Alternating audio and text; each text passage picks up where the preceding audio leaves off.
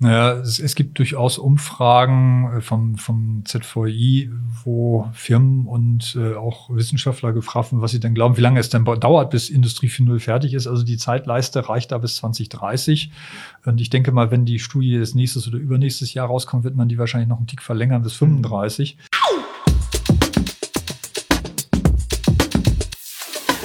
Herzlich willkommen zum Indie4 Podcast, dem Podcast für alles rund um die Industrie 4.0. Mit spannenden Gästen aus Industrie, Forschung und der Politik. Präsentiert von Tim Mittelstädt und Marius Roth. Produziert von der Tech-Agentur Invendo und dem Virtual Reality Studio Tim Mersive.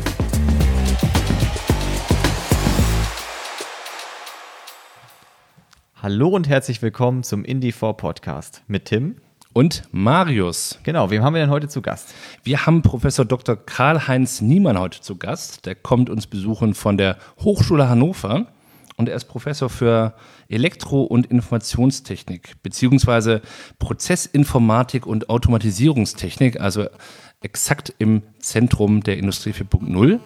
Und es geht um IT-Sicherheit heute. Es geht um IT-Sicherheit und nicht nur das, er ist sogar auch Sprecher des Forschungsklasses Industrie 4.0. Also wir sind hier genau an der Quelle für den Industrie 4.0 Podcast. Genau, und während es noch vorher äh, bei dem Verfassungsschutz ein bisschen mehr um die organisatorischen Schutzmittel geht, geht es hier ein bisschen mehr um die technischen Schutzmittel in Industrie 4.0. Genau, IT-Security in der Produktion und jetzt erstmal viel Spaß bei der Folge.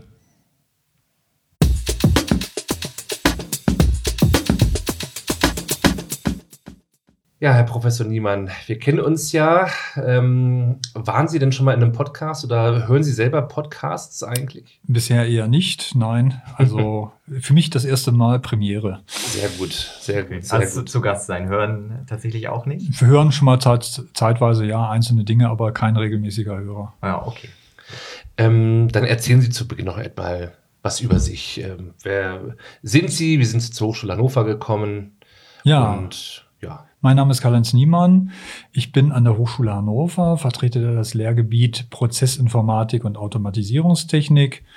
Wir haben einige Forschungsprojekte im Bereich IT-Security und Energieeffizienz laufen. Vor meiner Karriere an der Hochschule war ich in der Entwicklung für Automatisierungssysteme tätig. Wo zum Beispiel? Äh, ich habe gearbeitet, ja, also ABB war der letzte Arbeitgeber, mhm. der ist sicherlich bekannt. Äh, mhm. Davor einige Firmen, Hartmann und Braun, die sind mhm. dann mhm. im Rahmen von dem Firmenübernahme dann zu ABB gekommen. Ich würde schon mal direkt in das Thema IT-Security einsteigen wollen. Ja, gerne. Ähm, das ist ja jetzt besonders relevant äh, im Rahmen der ganzen Automatisierung in den Fabriken, da die ja auch anfälliger werden können, eben für Einflüsse von außen und das natürlich interessanter werden kann. Was sind da so die, die Kernthemen? Also die Kernthemen ist eigentlich, äh, wir sprechen ja alle über Industrie 4.0 mhm. und äh, da gibt es eben den Begriff horizontale und vertikale mhm. Vernetzung. Und äh, bei der horizontalen Vernetzung, da verbinde ich jetzt meine Lieferanten und meine Kunden mit in meine IT ein. Ähm, das entspricht eher den Problemen, die dann die, sag mal, wir unterscheiden da zwischen IT und OT. IT, das sind sozusagen die kommerziellen Systeme, OT, die Operational Technology, das sind halt die Produktionssysteme.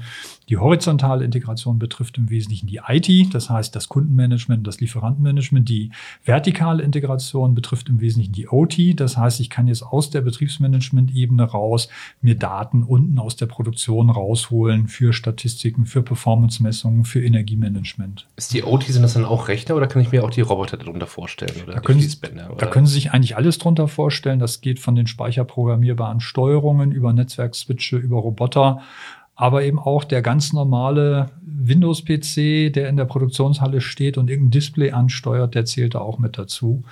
Und äh, das sind eben auch dann oft die Komponenten, die uns dann die Schwierigkeiten machen. Mhm. Wie kann man sich da konkret die Maßnahmen für mehr IT-Sicherheit vorstellen? Gibt es dafür ein klassisches Beispiel? Ja, also äh, im Prinzip ist erstmal so die berühmte Air Gap, äh, das mhm. also der Luftspalt sozusagen zwischen der IT und OT ja. wäre eigentlich das Beste. Ja. Äh, wir stellen dann bloß fest, das ist genau das Gegenteil von dem, was wir eigentlich mit Industrie 4.0 verfolgen. Mhm. Industrie 4.0 sagt, wir wir integrieren die Prozesse, wir machen eine Durchgängigkeit in der Kommunikation und dann können wir natürlich nicht sagen, wir schneiden jetzt den Draht durch. Mhm. Das heißt aber, die Separierung der Netze ist erstmal eine ganz wichtige Maßnahme. Das heißt, nur die Daten austauschen, die wirklich benötigt werden mhm. und äh, dann eben auch die Produktionsanlage auch nochmal selber in Segmente unterteilen. Das ist erstmal der erste Schritt. Dann natürlich das Thema Patch-Management. Das heißt, auch die OT-Anlagen müssen natürlich auf einem aktuellen Stand gehalten werden. Virenscanner ist ein großes Thema, äh, weil Sie können sich vorstellen, jemand, der eine Produktionsanlage betreibt, mag nicht so gerne im laufenden Betrieb neue Virensignaturen einspielen. Mhm. Das Risiko, dass der Rechner danach nicht mehr läuft, ist ja durchaus gegeben. Da gibt es Freigabeprozesse. Das heißt nicht, wenn, wenn die Signatur freigegeben wird, heißt es noch lange nicht, dass die auf Ihre Produktionsanlage kommt. Mhm. Wie ist es denn überhaupt möglich, dass man ähm, die Kommunikation zwischen Anlagen, die mal wegen über Kontinente hinweg äh, laufen, die sicher zu machen? Gut, da, da verwenden wir eigentlich die ganz normalen Dinge, die auch bei der normalen sicheren Internetkommunikation äh, verwendet werden. Das heißt, wir nehmen da auch Virtual Private Networks, wir nehmen Tunnel, kryptografische Maßnahmen, also das, was auch im Bürobereich eigentlich, äh, was mhm. im Bürobereich üblich ist. Interessant ist es aber eigentlich eher im Produktionsbereich, weil da sind wir völlig äh, ungeschützt. Das heißt, das Thema Security ist da unten noch unbekannt. Das heißt, die ganzen Maßnahmen, die wir so aus dem Bürobereich und aus dem Online-Banking kennen, die, die sind da noch unbekannt. Und da gibt es jetzt aber auch erste Schritte. Es wird jetzt gerade hier zur Hannover Messe zum Beispiel für das Kommunikationsprotokoll Profinet gerade ein White Paper vorgestellt, wo auch jetzt man die ersten Ansätze macht, auch diese Protokolle kryptografisch abzusichern. Da geht es ja auch dabei darum, welche Maschine vertraut welcher anderen Maschine oder welchen Menschen. Ähm, da fällt einem ja durchaus auch das Thema Blockchain ein. Wie ist denn da Ihre Meinung zu? Wäre das nicht vielleicht auch eine Lösung, um solche äh, Unternehmens-OTs oder IT-Systeme sicher zu machen? Ja, also in der, in der Prozessindustrie sind wir erstmal dabei, diese si sichere digitale Identität äh, versuchen wir jetzt erstmal auf einen anderen Weg zu integrieren. Wir sorgen jetzt erstmal dafür, dass in jeden jedes Gerät oder in jede Komponente ein Security-Chip eingebaut wird. Das heißt, in dem White Paper schlagen wir zum Beispiel vor, das zu, zu machen und große Hersteller tun das mittlerweile auch. Damit haben wir erstmal die Möglichkeit, dass jede Komponente im Automatisierungssystem seine Identität in Verbindung mit Zertifikaten sicher darstellen kann. Ähm, und dadurch können wir dann eben auch diese, diese Vertrauensbeziehung herstellen. Blockchains ähm, brauchen wir eigentlich eher, wenn wir mehrere Player haben, die äh, irgendwelche Transaktionen beglaubigen oder bestätigen wollen. Ähm, da habe ich so ein bisschen meine Probleme. Äh, also ich bin jetzt nicht so der ausgewiesene Blockchain-Fan, muss ich ganz ehrlich zugeben, äh, weil wir oft Vertrauensbeziehungen zwischen wenigen Parteien haben. Also nicht, es sind nicht ganz, ganz viele Parteien. Also in der Automatisierungstechnik sind das in, in doch eine überschaubare Anzahl von mhm. Leuten.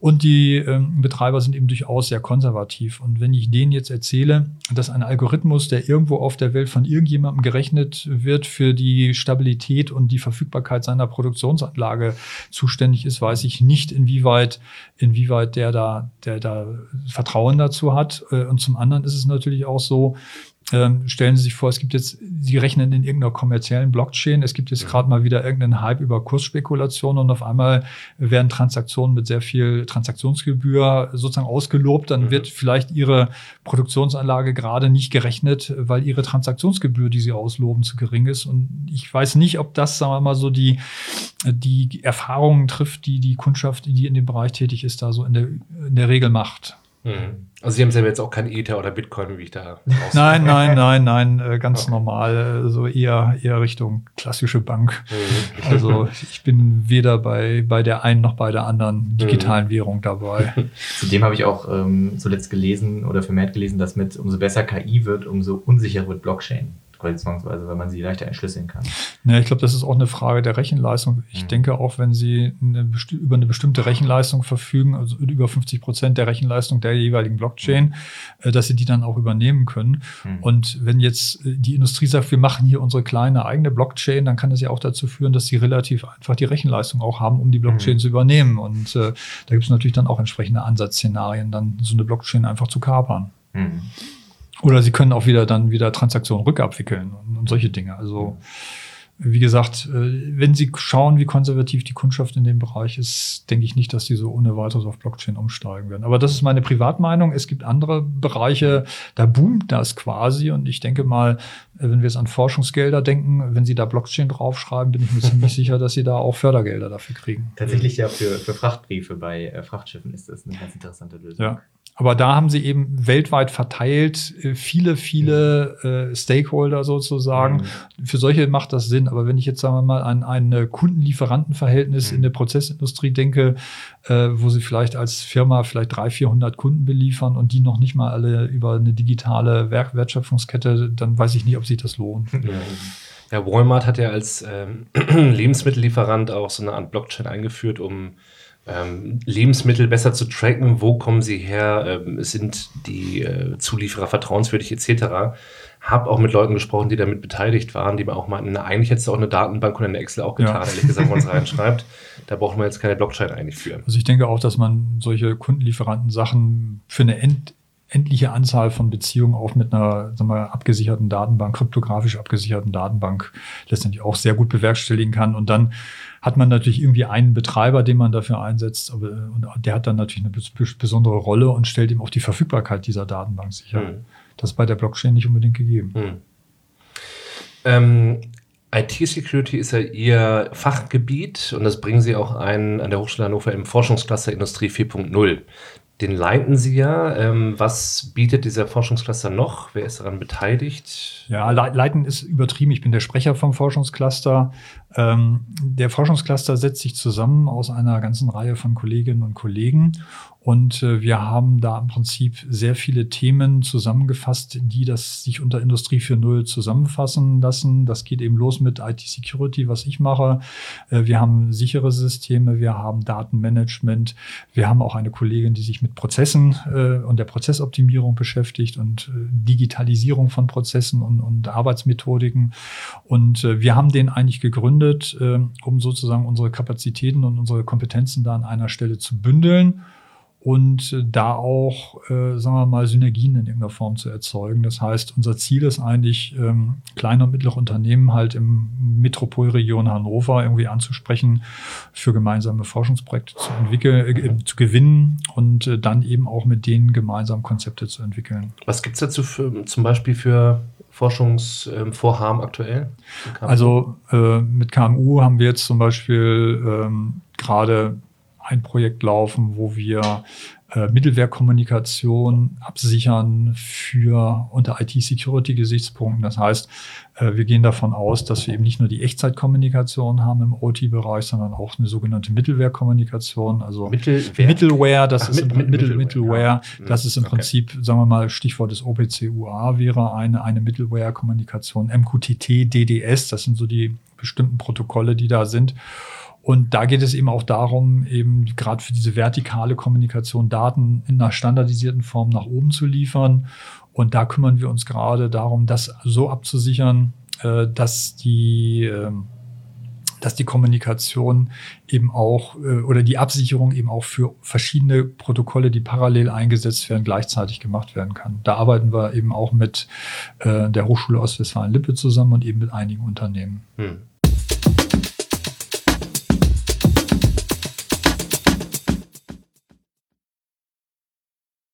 Werbung. Podcasts sind ein echter Wachstumsmarkt. Bereits jeder vierte Internetnutzer hört sie regelmäßig. Seit kurzem erscheinen Podcasts sogar direkt in den Google-Ergebnissen und sind damit suchmaschinenrelevant. Die Hälfte der Hörerinnen und Hörer haben einen akademischen Hintergrund und akzeptieren die Werbung in Podcasts. Wenn die Moderatoren die Werbung selber einsprechen, empfinden sogar über 80 Prozent die Werbebotschaft als nicht störend. Deshalb sprechen Tim und Marius eure Botschaft dann auch selber ein. Du hast jetzt auch die Möglichkeit, diesen Werbeblock hier für dein Unternehmen zu buchen. Werde auch Indie4 Podcast Partner und schreibe einfach eine Mail an werbung at indie4-podcast.de oder ruf auf der kostenfreien Indie4 Podcast Hotline an 0800 2008 360.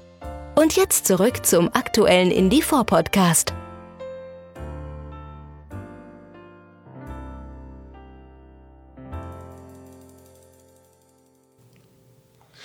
Ähm, merken Sie selber, Sie sind ja auch natürlich, äh, haben Sie Studenten und Studierende, ähm, dass dort in der Ausbildung auf die Digitalisierung und den Bereich Industrie 4.0 insbesondere mittlerweile mehr Wert gelegt wird oder machen Sie das persönlich oder fragen das auch die Unternehmen nach, dass äh, digitale Kompetenzen stärker von den Studierenden verlangt werden? Also ich habe gerade vor kurzem einen Vortrag dazu gehalten über die Anforderungen an Mitarbeiterinnen und Mitarbeiter in Bezug auf digitale Kompetenzen. Und da gibt es äh, einen Berg an Papieren von so ziemlich allen Statusgruppen, die man sich vorstellen kann. Also vom ZVI, vom VDI, vom VDMA, vom Bitkom.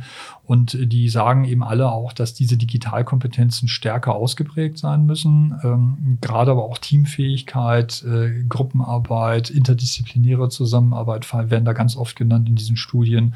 Und wenn man sich sozusagen diese Studien anschaut, dann ist die Quintessenz eigentlich, äh, dass die Studierenden gut für den Markt vorbereitet sind, wenn sie eben auch selber Digitalisierung erfahren haben, wenn sie selber das umsetzen können.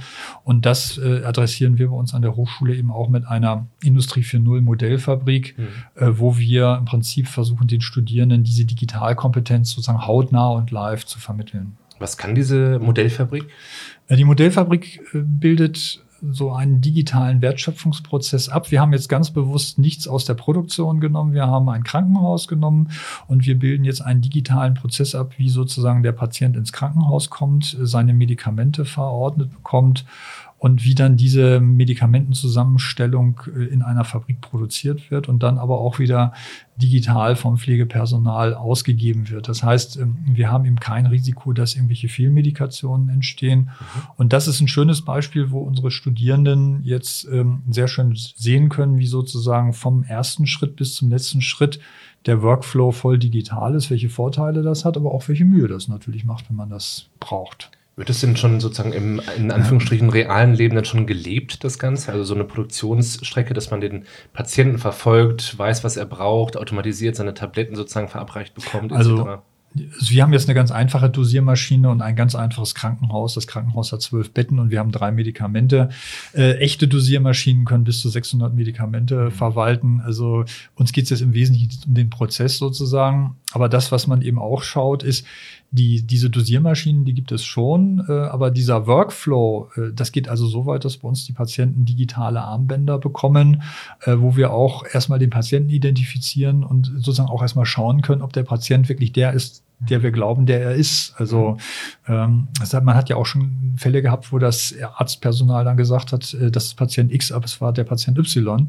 Und äh, da haben wir eben auch sogar so Themen dann für unsere Studenten eingebaut. Wir wollen jetzt das erweitern um Indoor-Navigation dass wir dann Patienten auffinden. Jetzt fragen Sie sich natürlich, na gut, warum lernen Studenten das Auffinden von Patienten? Äh, wenn wir jetzt das, diesen Tag nicht dem Patienten ans Arm, an den Arm binden, sondern mhm. das an irgendeine Leergutkiste dran binden, dann ist eben eine Firma auch in der Lage, äh, irgendwelche Leergutboxen in, in der Produktion zu finden. Und wenn Sie das an ein Messgerät dran machen, dann finden Sie auch ein Messgerät wieder in Ihrer Produktionsanlage, was irgendein Mitarbeiter irgendwo hingetragen hat und da stehen gelassen hat. Könnte ich auch für zu Hause gebrauchen, ehrlich gesagt. Ich suche da immer Sachen, die ich irgendwo verlegt habe und mir denke, ach ja, ich merke mir, wo das ist. Ja, oder Technik, die du verliehen hast. Ja, Technik, die ich verliehen habe. Bei euch liegt ja auch noch ein bisschen was von mir. Ja, das, das ist eine andere Geschichte. Ja, ja. sprechen wir da lieber nicht drüber. Nein. Wenn wir jetzt mal sozusagen ein bisschen in die Zukunft schauen, zehn Jahre und die ganze Digitalisierung äh, ist vorangeschritten, Industrie 4.0 hat Einzug gehalten in eigentlich alle Produktions- äh, Orte. Worauf freuen Sie sich, wenn das wirklich alles sozusagen das Ganze durchdrungen hat, äh, die Welt? Und wo haben Sie vielleicht auch ein paar Bedenken? Naja, es, es gibt durchaus Umfragen äh, vom, vom ZVI, wo Firmen und äh, auch Wissenschaftler gefragt werden, was sie denn glauben, wie lange es denn dauert, bis Industrie 4.0 fertig ist. Also die Zeitleiste reicht da bis 2030. Und ich denke mal, wenn die Studie des nächstes oder übernächstes Jahr rauskommt, wird man die wahrscheinlich noch einen Tick verlängern bis 35. Mhm. Ähm, ich denke mal, äh, das, wo ich mich drauf freue, ist letztendlich, äh, dass vielleicht einige Probleme, die schon die letzten 15 Jahre nicht gelöst wurden, dann vielleicht gelöst sind. Ich selber habe noch das Thema ZIM miterlebt, schon aktiv. Da habe ich schon gearbeitet als äh, wissenschaftlicher Mitarbeiter. ZIM, Computer Integrated Manufacturing, äh, war so ein Trend äh, Mitte der 80er Jahre, so 83 bis 85, hat man mit sehr viel sehr viel äh, Werft das sozusagen vorangetrieben. Das ist mhm. dann letztendlich an der mangelnden Rechenleistung und den mangelnden Rechenkapazitäten und den mangelnden IT-Kompetenzen gescheitert. Mhm. Und ich erlebe jetzt so ein bisschen so eine ZIM-Renaissance, aber mit einem ganz anderen Vorzeichen, weil bei ZIM war damals die Rede von menschenleere Fabriken und der Mensch wird nicht mehr mhm. gebraucht. Und der Unterschied ist jetzt eben bei Industrie 4.0, äh, dass der Mensch da eben durchaus drin ist. Und äh, das sehen wir auch daran, dass gerade auch äh, die Förderung zum Beispiel dieser Mittelstand 4.0 Zentren überall in Deutschland eigentlich zeigt, dass man eben auch den Kompetenzaufbau der Menschen sehr wichtig nimmt und dass der Bund da durchaus auch bereit ist, größere Mengen Geld für auszugeben. Und das freut mich eigentlich. Also wenn ich mich freue, ist eigentlich dass wir nicht die menschenleeren Fabriken haben, die uns unter ZIM 1985 prognostiziert wurden, sondern dass da immer noch Menschen ihr Auskommen haben und dass aber auch unsere Regierung verstanden hat, dass die Menschen eben ein wesentlicher Bestandteil sind und dass eben auch sehr, sehr viel Geld in die Qualifizierung und Fortbildung dieser Menschen reingesteckt wird. Und das finde ich eigentlich ist eine tolle Fortentwicklung im Vergleich zu dem, was wir 85 hatten. Wir haben da ja noch heute Morgen drüber gesprochen. ZIM war ja quasi Industrie 3.0 damals. Ja, eher 2.5 würde ich mal sagen. ja. Also äh, wenn wir mal zurückdenken, weil ich weiß nicht, was Sie für einen Rechner 85 hatten. Also ich hatte einen Atari mit 8 Megahertz und meine 15 Megabyte Festplatte hat 1500 Mark gekostet. Also dann, dann wissen wir so in etwa, was 85 so an IT-Technik vorhanden war und was da für Preislabel draufklebten. Ne? Mhm. Also das muss einen nicht weiter wundern, äh, wenn man sich das überlegt, wo wir da rechnertechnisch standen, dass das dann eben nicht so richtig gut geklappt hat. Hm. Was haben Sie damals gemacht mit Ihrem Rechner? ah, ich habe echt, ich, ja, ich habe, äh, das war ganz interessant. Der Atari 520 ST hatte einen 68.000 Prozessor. Das war, das war äh, schon damals recht fortschrittliche Architektur. Mhm. Und ich habe da tatsächlich Echtzeitsysteme drauf programmiert, mhm. weil ich habe an einem Institut gearbeitet, wo wir ein Echtzeitbetriebssystem entwickelt haben und mhm. da habe ich auch drauf promoviert promoviert. Also der Atari war sozusagen auch der Rechner, der Testrechner für meine Promotionssoftware. Man darf ja auch immer nicht vergessen, dass die Menschen ja schon mit viel schlechterer Technik zum Mond geflogen sind. Ja, ja. Mhm. Das, was jedes iPhone heute kann, das ist ja die zigtausendfache Leistung ja. von dem, was damals möglich war. Das stimmt. Ich finde aber ganz interessant, dass fast jeder ähm, am Ende des Podcasts, äh, wenn man in die Zukunft schaut, eigentlich immer den Menschen sozusagen in den ja. Mittelpunkt rückt ja. und eigentlich immer sagt, dass es eigentlich auf die Qualifikation der Menschen ankommt. Mhm. Gut, an der Hochschule Hannover werden jetzt sozusagen die Ingenieure und Elektrotechniker sozusagen ausgebildet, die das wirklich dann voranbringen, leiten.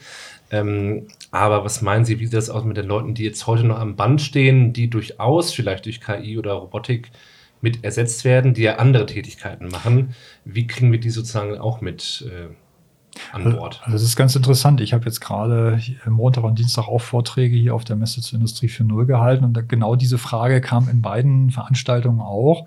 Äh, meine Studenten stellen mir natürlich auch die Frage. Ich denke, wir können davon ausgehen, dass sich äh, die Art der Arbeit ändern wird. Also ich denke, die, die Anforderungen an die Ingenieurinnen und Ingenieure, die werden noch viel höher werden, als sie heute sind.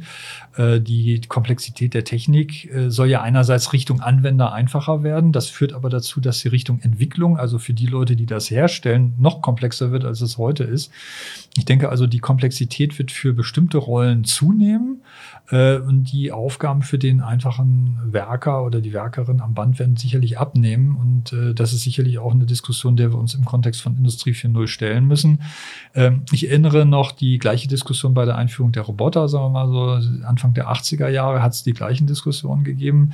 Ich denke, heute kann man sagen, dass wir über die Automatisierungstechnik oder Robotik letztendlich in Deutschland mehr Arbeitsplätze geschaffen haben, als wir verloren haben. Aber es sind eben völlig andere Arbeitsplätze. Es sind eben Arbeitsplätze für Ingenieurinnen und Ingenieure. Und die Arbeitsplätze für die einfachen Qualifikationen sind eh weniger geworden. Und ich denke, dieser Trend wird sich einfach fortsetzen. Hm. Ja, dann vielen Dank für diese ganzen interessanten Informationen zum Thema und auch gerade aus Sicht der IT-Sicherheit. Und ähm, ja. Ja, vielen Dank, Professor Niemann. Äh, wenn Sie noch irgendwie einen Punkt haben, Nein, ich kann einfach nur sagen, äh, an die jungen Leute, die vielleicht zuhören, äh, die Qualifikation wird höher. Nehmen Sie das zum Anlass. Überlegen Sie, ob Sie vielleicht an der Hochschule Hannover Elektrotechnik oder was anderes studieren wollen. Dankeschön. Sehr gut. Macht das, äh, googelt Hochschule Hannover oder einfach hs-hannover ist es, glaube ich, genau, auch. .de, Forschungscluster suchen und äh, einschreiben. und das nächste Mal wieder einschalten. Genau. Dankeschön. Tschüss. Tschüss.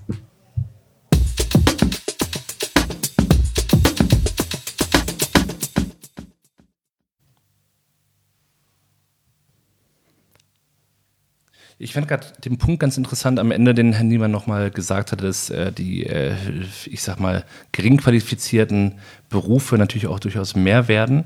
Ich habe jetzt gerade äh, im Urlaub letztens so ein, so ein Buch über KI äh, angefangen zu lesen, bin auch nicht ganz durch, aber auch da in einem Kapitel geht es darum, dass in den USA jetzt auch mittlerweile die Schere natürlich, gut, das ist nichts Neues, die Schere auseinandergeht zwischen wirklich hochakademischen äh, Ausbildungen und wirklich ähm, ja, geringer Ausbildung. Aber auch die Nachfrage, also es ist nicht nur so, dass äh, manche Leute halt äh, ja, weniger weit kommen als andere, sondern auch die Nachfrage auf dem Jobmarkt äh, geht entweder wirklich in die ganz, ganz hochqualifizierten Bereiche oder man braucht wirklich Leute zum Ausführen, zum am Band stehen, wo dann die Qualifikation nicht unbedingt so hoch sein muss. Ähm, das fragt der Markt quasi auch nach. Und Leute, die sozusagen in der Mitte sind, ich sage mal in Anführungsstrichen nur, nur einen Bachelor haben und nicht sofort zum ähm, Professor aufsteigen, die haben es dann wirklich schwer. Also nicht nur in der Wirtschaft der Mittelstand, wie man das oft sagt, sondern auch wirklich auf dem Bildungsniveau. Die niedrigen oder mittleren Bildungsniveaus haben es immer so schwer. Okay, das mittlere Bildungsniveau ist Bachelor? Naja, es gibt dann noch Master und dann auch Doktor und also ich würde dann sagen, vielleicht irgendwie beim Abitur aufhören vielleicht. Das ja, okay. ist dann mittleres Bildungs. Also wenn okay. man früher auch gesagt hat, das ist natürlich auch schon hoch und so, wenn man darauf auf dem ja, nur du machst doch auch bestimmt noch einen Master, oder? Nein. Hm, okay, dann würde ich mal aber nochmal in dieses Buch reinschauen. und wie gesagt, Herr Niemann meinte ja auch schon, einfach mal an der Hochschule Hannover immatrikulieren und da vielleicht nochmal was machen. Darf er aber jetzt nochmal einen Master der schießen, Elektrotechnik? Ja, einfach nochmal was ganz anderes machen. Warum denn nicht? Ja, nee, aber tatsächlich in dem Kapitel steht auch, der Markt fragt wirklich danach, entweder wirklich die ganz, ganz geringfügigen Jobs oder dann die hochqualifizierten es deckt sich ja mit dieser Allgemeinschere, die sich in der Gesellschaft auftut. Ne? Genau, das ist eben irgendwie so das gleiche Thema, ja. Manchmal frage ich mich, brauchen wir das alles? Nö. Achso. Eigentlich nicht. Ja. Und damit können wir auch den Podcast beenden. Ja, gut. Aber wir freuen uns auf, äh, auf nächste Woche. Lasst euch überraschen, welcher Gast da kommt. Wir haben ein bisschen was in der Pipeline, aber wir wissen noch nicht genau, wen wir als nächstes raushauen wollen. Ja, genau, genau. Und ähm, ja, auch thematisch müssen wir auch immer ein bisschen schauen, dass es, äh, dass es ganz gut zusammenpasst und sich auch, auch abwechselt. Das sollte es ja schon. Ihr wollt euch ja nicht langweilen hier. Genau. Und deswegen freut euch auf nächste Woche mit dem großen Überraschungsgast. Bis dann. Bis dann. Ciao, ciao.